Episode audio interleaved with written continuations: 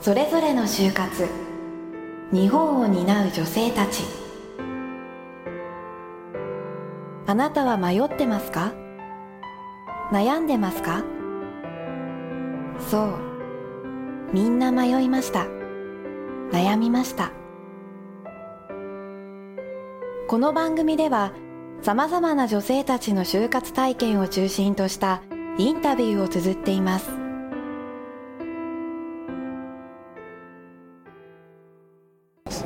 そうですね。私が今やってるお仕事とか関わってる中でそういうものを実感することは少ないんですけどもやっぱり社内社内であの経費を削減しろだとかコピー機をカラーでするなだとか本当細かいところから切り詰めなきゃいけないんだなって思うのとあと今のやってる仕事が採用の部門にいるんですけどもアルバイトさんを募集する部門にいるんですけども個33人だけ欲しいっていう案件にも99人とか100人超えるぐらいの応募が来てしまったりとかやっぱりみんな職を求めてやまない時代になっちゃったのかなっ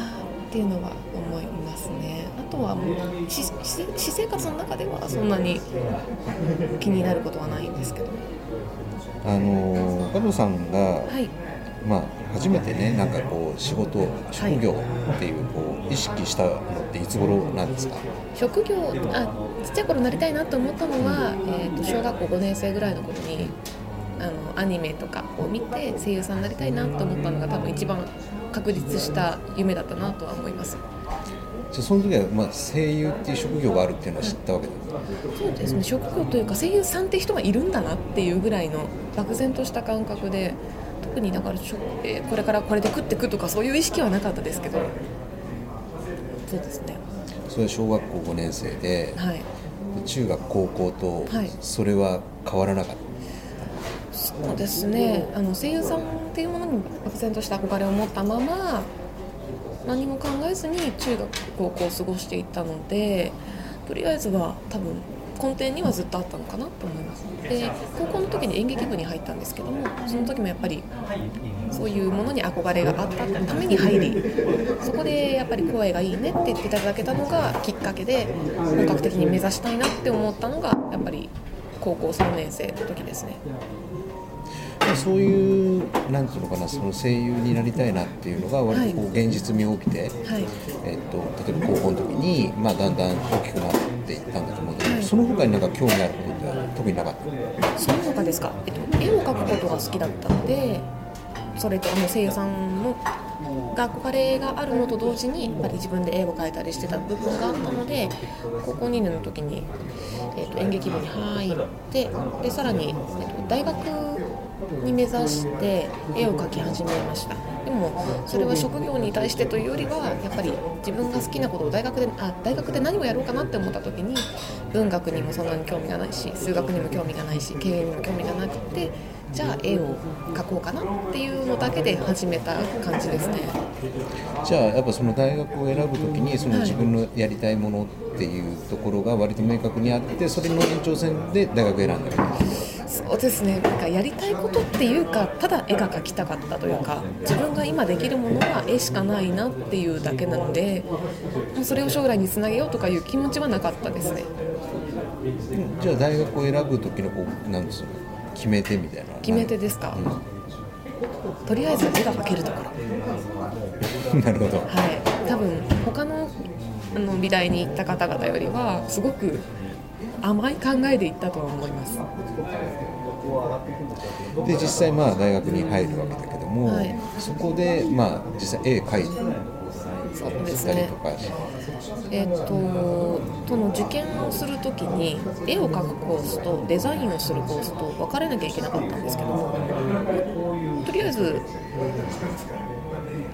絵を描き続けるとアーティストにしかなれないじゃないですか。でそれか美術の先生にしかなれないのでデザインだったらいろいろあるのかな。ああそこで思ったんですかね。職としてなりたいなとは思ってなかったんですけど、まあ、将来活かせるとしたらデザインかなっていうことでデザインに入ったのでそうですね。こで大学でやったことだとまあ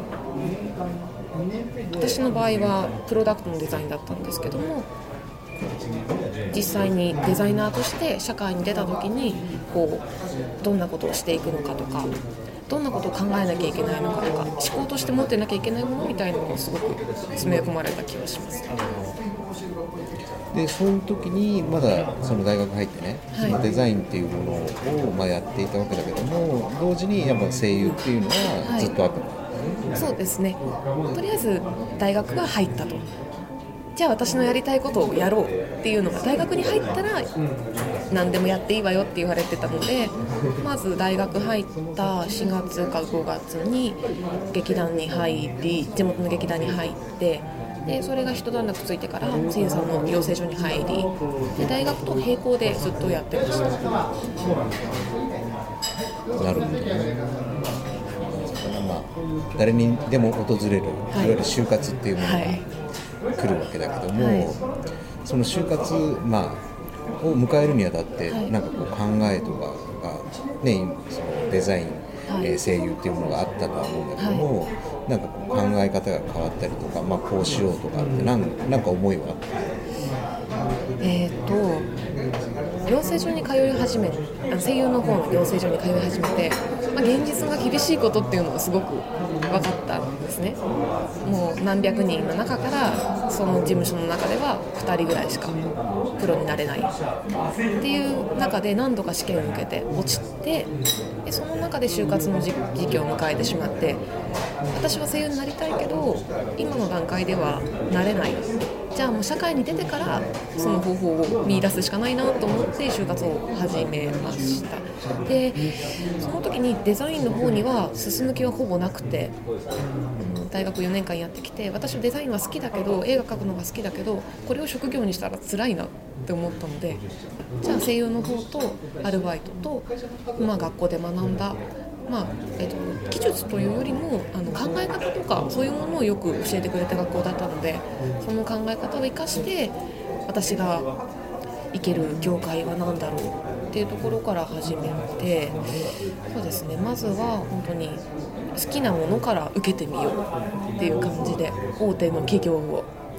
おもちゃ会社だったりとかテレビ局だったりとか放送業界だったりとか出版業界だったりとか本当に手当たり次第に受け始めましたね。就活ってなんか最初考えてたのは、ま、に行きたい業界で10個か20個受けてれば10個も20個も本当考えてなかったかもしれない。5, 個ぐらい受けてればいずれは引っかかるんだろうみたいな感じだったんですけど本当に引っかからない。で、あ、大手ばっかり言ってたからしょうがないんですけど大手の会社に行くともう何千人来てる。でエントリーシートだけでもう何千人の中から振り落とされる。でエントリーシート通ったからって会社説明会行ったらもうそこはもう大きなホールいっぱいなのが4回か5回もやってる。でまた進めてもそこでまた周りの人たちがすごいっていう感じで。友達の先輩たちにあの就活ってどんな感じだったの？って聞いてやっぱり何十も受けたよってえそんなに受けなきゃいけないのかって思ってたのに始めると本当にそれだけ受けなきゃいけなくてあ甘くなかったなっていうのが。しんどいよね。ですね。あの途中で諦める人の気持ちがよくわかる感じでした。でも最終的には諦めずにやったわけだよねそうですね。やってるうちに楽しくなってきたっていうのもありますし最初はやっぱり本当に大手しかなくて、うん、どんどこどんどこ落とされていくことにこう落胆するわけですよね。あのメールが来るんですよ。あの落ちました。エントリーシートが受かりませんでした。試験がダメでした。でもそれがもう本当に切なくてメールを開きたくなかったんですけどそれでもあのアピールの方法を変えていくことによって若干上がってくるんですよ。あの1時まで行けた2時まで行けた3時まで行けたっていうのが。で自分がコツをつかめたことによってでその会社のことを知れたことによってモチベーションが上がるっていうのがあったのでそれでやそうですね 100, 100はいってないかな。結構うん60ぐらいは受けられたのかなとは思います。でそういうなんかコツみたいなところを掴んでちょっと楽しくなった。そうですねあの試験とかエントリーシートの段階で落ちちゃってたら本当に嫌じゃないですか。だってパソコンでしょ？私が書いたことみんな書くの変わらないでしょって思ってた時に落ちるとじゃあ私って何なんで生きてるんだろうみたいなそこまで考えちゃうんですよね。私が今までやってきたことが全部通じない。でもあのこれ会社名出していいんですかね？落ちちゃった会社名なんですけど、うん。まずいですか？いいですか？バンダイの受けに行ったんですよでエントリーシートはとりあえず通ってで一次面接に行ったんですね。でそこで初めての面接がそのバンダイだったんですけど聞かれることに対して私は結構練り込んで考えてきたつもりだったんですけど全然通用しなくてでその通用しない理由っていうのがあの私の場合は声優をやってたりとか仕事をやってたプリンターの販売の仕事とかをやっててこう伝えていくことがすごく好きだったんですね。で学校とかでもあのもを作ってそれを先生に説明しなきゃいけないんですけどもその説明する時が本当に成績につながるというかいかにいいものを作っても説明がうまくなかったら全然いい評価にならないし相手に良さが伝わらないんですよでそれも声優の方でも販売の方でも学校でも感じてたものだし私はいいものをこう伝えていきたいそういう仕事がしたいっていうような言い方をしちゃってたんですよ。であのうちの会社に入ったら何をやりたいですかっていう質問をほぼ会社で書くんですけどその時にこう私はじゃあバンダイに入ったらこうこうこういうものが作りたいですっていうのはおこがましいってずっと思ってたんですね。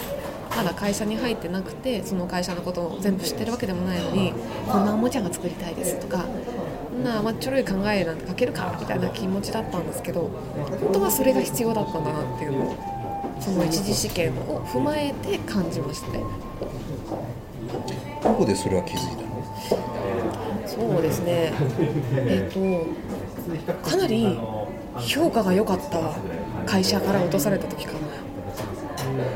モバイルのコンテンツ作りの会社だったんですけど本当に評判が良くってあの説明会の時からもう「君いいね君いいね」って言われててで二次試験三次試験で落ちちゃったんですけどその時に私は他の誰よりもディスカッションとかもあるじゃないですか。でプレゼンテーションっていう時間もあって他の誰よりもアピールできたはずなのになんで落ちたんだろうなんで落ちたんだろうここまでとりあえず三次試験までは私のその曖昧なこう伝えていきたいんですっていう気持ちだけで通ったのに三次試験で落ちたの理由は何だろうってすごく考えてでそこでなんか他の方のと比べてみた時に私具体的なこと何も言ってなかったっていうのをふと思いました。でそれですかね。でそこから変わったそうですね。その後はまあ泣いていくつかもらったりとかはしてたんですけど。そうですね。はい、でもその一番最初のバンダイの時点であの他の方のなんだろう大手企業だからっていうのもあるんですけどあの就活生の意欲が違う。アピールの仕方が違う。もっとこうしなきゃいけないんだっていうのはその最初の時には分かりましたね。こう引っ込み思案じゃいけないしこういっそガツガツいった方がいいんだとか。あとなんだろう、まあ、夢を語りすぎちゃいけないっていうのもそこと思ったんですけど、うん、何にしろ一番いい経験をしたのはやっぱり大手だから厳しいっていうのもあると思うんですけどそれは感じました。まあ、その就活のね、はい。あの期間というか就活を通じて自分自身なんか成長したなとか学んだなっていうことはどんなことがそうですね、えっとまず、えっと自分と戦うことに慣れたっていうのが一番ですかね。あとは自分をアピールすること就活終わってからやっぱりちょっと慣れちゃってねもう誰々なんですけど就活中は本当に見てもらわなきゃいけない。私を知ってもらわなきゃ私を受け入れてもらえないっていうのが本当になんだろうもう就活したい就職したいっていうより私を認めてもらいたいが一番強かったんですよ。だからもう本当に最初はもう大手しか狙ってなかったけどじゃあもう大手とか言ってらんない。もうおもちゃとかあのタレント系とかそんなことにこだわってられないって言っても飲食系受けたりとかそれでもやっぱり営業じゃなくてあの企画の方だったりとかしてたんですけどでも本当デザインやりたくないけどデザインの方手出すしかないとかもう本当にいろんなところに手を出してでそうですね本当にいろんなところに行けたからこそなんかそのなんだろうまずこうなんだろうなタレント系の事務所でこう何かやりたいなと思ってる人が最終的にこう飲食系の本当にこのコーヒーのこのなんつうんですかミルクのを作る会社なんて考えないじゃないですか。でもここに考えてここに行った時でもこの中でも私のやりたいことが1個はあるんですよ。で全然関係ない業界にインターネットのなんか本当にプログラムだけの会社でもそこでもやっぱり1個は自分のやりたいことがあるんですよ。でそこをこうあのいろんな会社の情報を見ながらあこれだったら私やりたいかもしれないあと労働組合のサービスを提供する会社とか。本当に全然関係ないんですけどそこでもやりたいことが1個はやっぱり見つかったりとかして、まあ、それぞれの会社にいいとこ自分のやりたいことも必ずあるしあとそれでいろんな会社の説明会行ったりとか面談したりとかすることで会社を自体を知ることもできる。その会社の魅力を知ることもできる。で会社説明会って会社から就活生に対するプレゼンテーションみたいなものだと思うんですね。なのでプレゼンテーションの技術を学んでしまったりとか。そうですね。そういうところかな。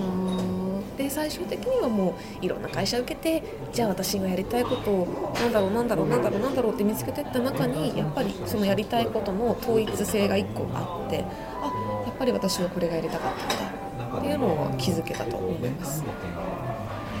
まあ、そんな思いをして、はい。内定は最終的にもらった、そうです。2個ぐらいしかもらえなかったですけど。えっと、内定もらったわけだけども、はい。結局行かなかったんだよね。行かなかったですね。それは？はい。えっとこう内定をいただいてでそれまでの間あの就職するまでの間っていろいろ集まったりとかはするんですけどもう本当に就活終わってほっとして何もやることがないんですよ。でその時にあやっぱり声優さんの方をやってみようかなこの時期にちょっとやってみようかなと思ってオーディションをいくつか受けてみたんですね。これうっかりこう1個引っかかってしまいましてでこう天秤にかけた時にこうやりたいことは見つかったけどこう本当にやりたいことじゃない就職の世界か不安定だけど本当に賭けだけどやりたいことをやる人生かどっちがいいだろう。すっごく悩んででも親の手前就職しなかったって言ったらうるさいような家系だしでもやりたいことはやりたいしもうこうすっごい迷ってやっぱり私は後悔するからこのまま就職したら後悔するからやれる時にやりたいです。って言って一応期限付きなんですけど2年間はやらせてくれと言って声優さんの事務所の方にお願いしますって言って辞めてしまいましたね。内定は。じゃあ最後にあの、はい。これからね、まあ、その次のはい。世代というか自分より後の人たちになんかその今までの経験はい。を、まあ、通してなんかアドバイスできるとしたらどんなこと？はい。えっと、とりあえずもういろんな会社を受けてもらいたいなと思います。ねなんかもうこの業界だけって決まるんじゃなくてもうこの業界とは全然かけ離れたところの業界だったりとかしてももうそこの会社にのことを知ることによってその会社一番受けたかった会社の良さも分かるかもしれないしその全然違う会社を受けたことで自分の中にいい糧になってそれが第一志望の会社にいいアピールになるかもしれないしもうとりあえず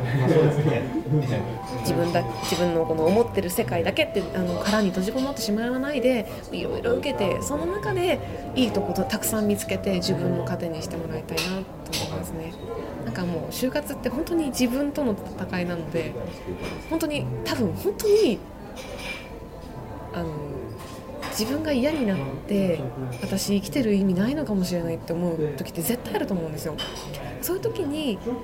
ちょっとでもこう周りを見ることで救われることもあると思うしそこで全然違う業界だとしても内定だったりとかちょっと進めたりとかすることによって自信になることもあると思うので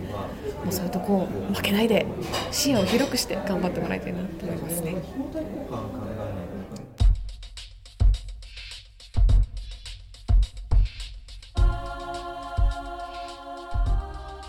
今回のそれぞれの就活いかがでしたか？何かを感じた方のメールをお待ちしています。次回はどんな女性が登場するのでしょう？ではまた来週。